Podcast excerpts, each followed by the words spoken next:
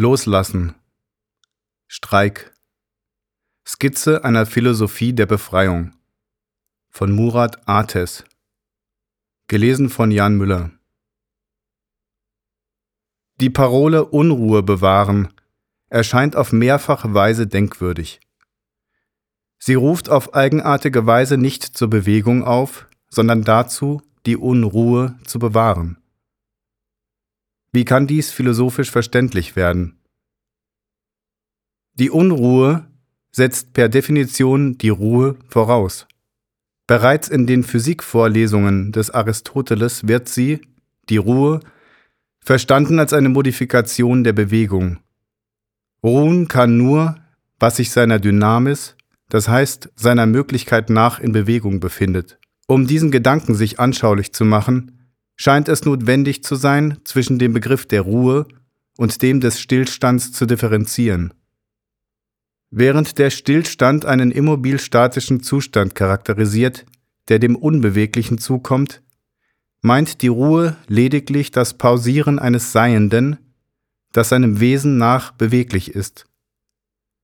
Der Stillstand unterscheidet sich also von der Ruhe durch das Fehlen der Potentialität zur Bewegung.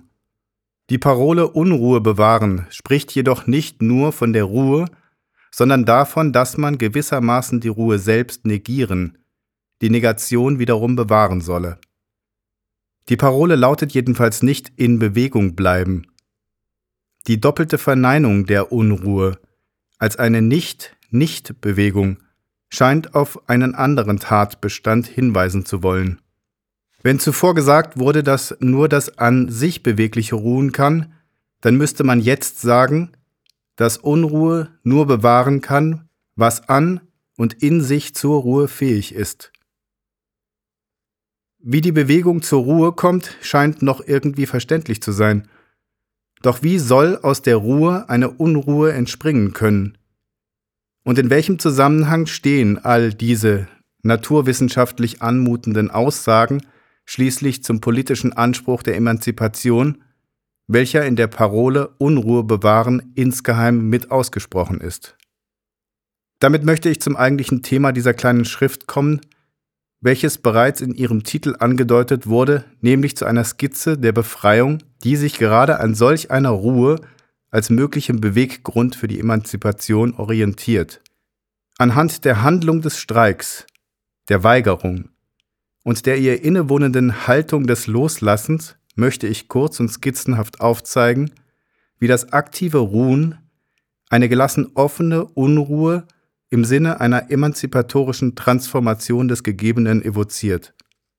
Der sich hier zu verstehen gebende Streik als einem kollektiven Akt des Abbruchs zeichnet sich hinsichtlich eines Herrschaftsverhältnisses aus. Der Streik Insbesondere der wilde Streik ist motiviert durch die Möglichkeit einer radikalen Überwindung des Herrschenden. Obwohl sie solcher Art eine Bewegung in Gang bringen möchte, macht sie paradoxerweise das scheinbar Gegenteilige. Sie bricht mit der Tätigkeit, vollzieht den spontanen Abbruch der Routine kontinuierlicher Reproduktion herrschender Zustände. Herbert Marcuse nennt solch einen Abbruch in einem weiteren Sinne die große Weigerung. Auch wenn die Weigerung zunächst als reine Passivität erscheinen mag, gilt auch hier der oben ausgesprochene Satz. Sich groß weigern kann nur, was sich der Möglichkeit nach in großer Bewegung befindet. Die Weigerung entspringt somit nicht aus dem Wunsch nach einem konservativ-reaktionären Stillstand, nicht aus einer Apathie der Ohnmacht, die einschläfern möchte, sondern aus dem exzessiven Standpunkt höchst aktiver Passivität. In ihrer ekstatischen Enthaltung nimmt sie die radikalste Modifikation der Aktivität ein. Das Charakteristische für den wilden Streik als einer großen Weigerung ist, dass sie im Grunde ihrer passiven Handlung nichts bekämpft, nichts einfordert, keine Forderungen an das Herrschende stellt, nicht einmal eine Störung des Betriebs beabsichtigt, sondern in aller Radikalität des Entschlusses mit dem Herrschenden als solchem bricht, mit seiner Ordnung, mit all seinen Normierungen, Verhältnissen, Mechanismen, Konditionierungen, mit all der treibenden Geschäftigkeit seines Alltags. Es meint in diesem Sinne eine generelle Verweigerung, einen Generalstreik, der im Hier und Jetzt sich spielerisch entschlossen weigert, das Spiel mitzuspielen. Entgegen den Überbrückungsversuchen einer zerstreuenden Reformation, entgegen der ständigen Vertagung einer reformierend aufschiebenden Bewegung auf ein Irgendwann, verlangt sie die völlige Präsenz in der Aktualität. Der Abbruch findet unaufschiebbar im gegenwärtigen Moment statt oder gar nicht. Die Weigerung vermag diese Präsenz Kraft der in ihr korrelativ eingenommenen Haltung des Loslassens. Das Loslassen als eine Haltung hat hier eine epistemisch-ontologische Bedeutsamkeit. Es meint, wie Heidegger schreibt, ein sich loslassen in die letzten Tendenzen des Lebens.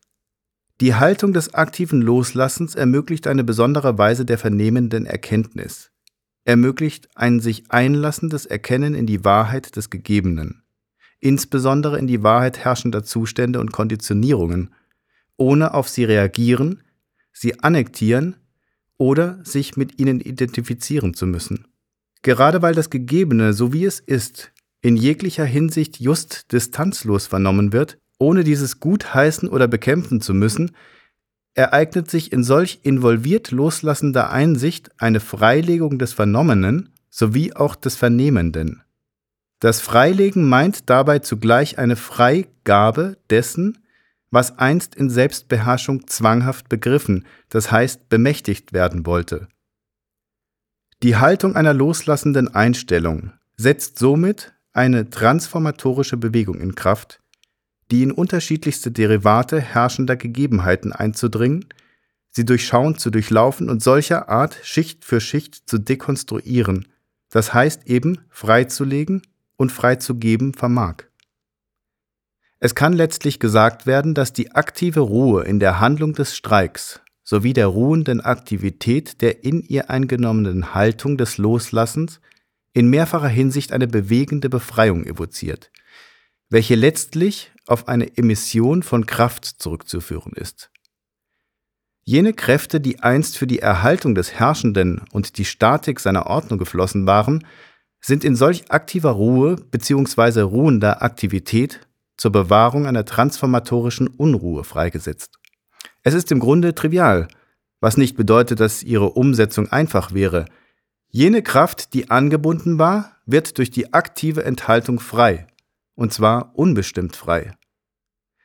Diese Freiwerdung von Kraft, gerade weil sie in ihrem Grunde ziellos unbestimmt ist, charakterisiert in der Tat eine Non-Non-Bewegung welche gerade nicht ein feststehend bestimmtes umsetzen, das heißt zur Herrschaft verhelfen will, sondern das Fluide der Unbestimmtheit aushalten und austragen möchte.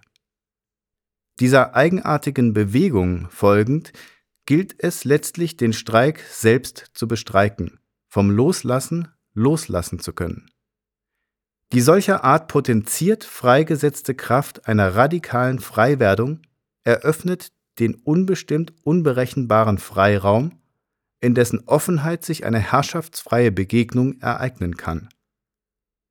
Eine Begegnung, die sich in aller Gelassenheit im Kommen befindet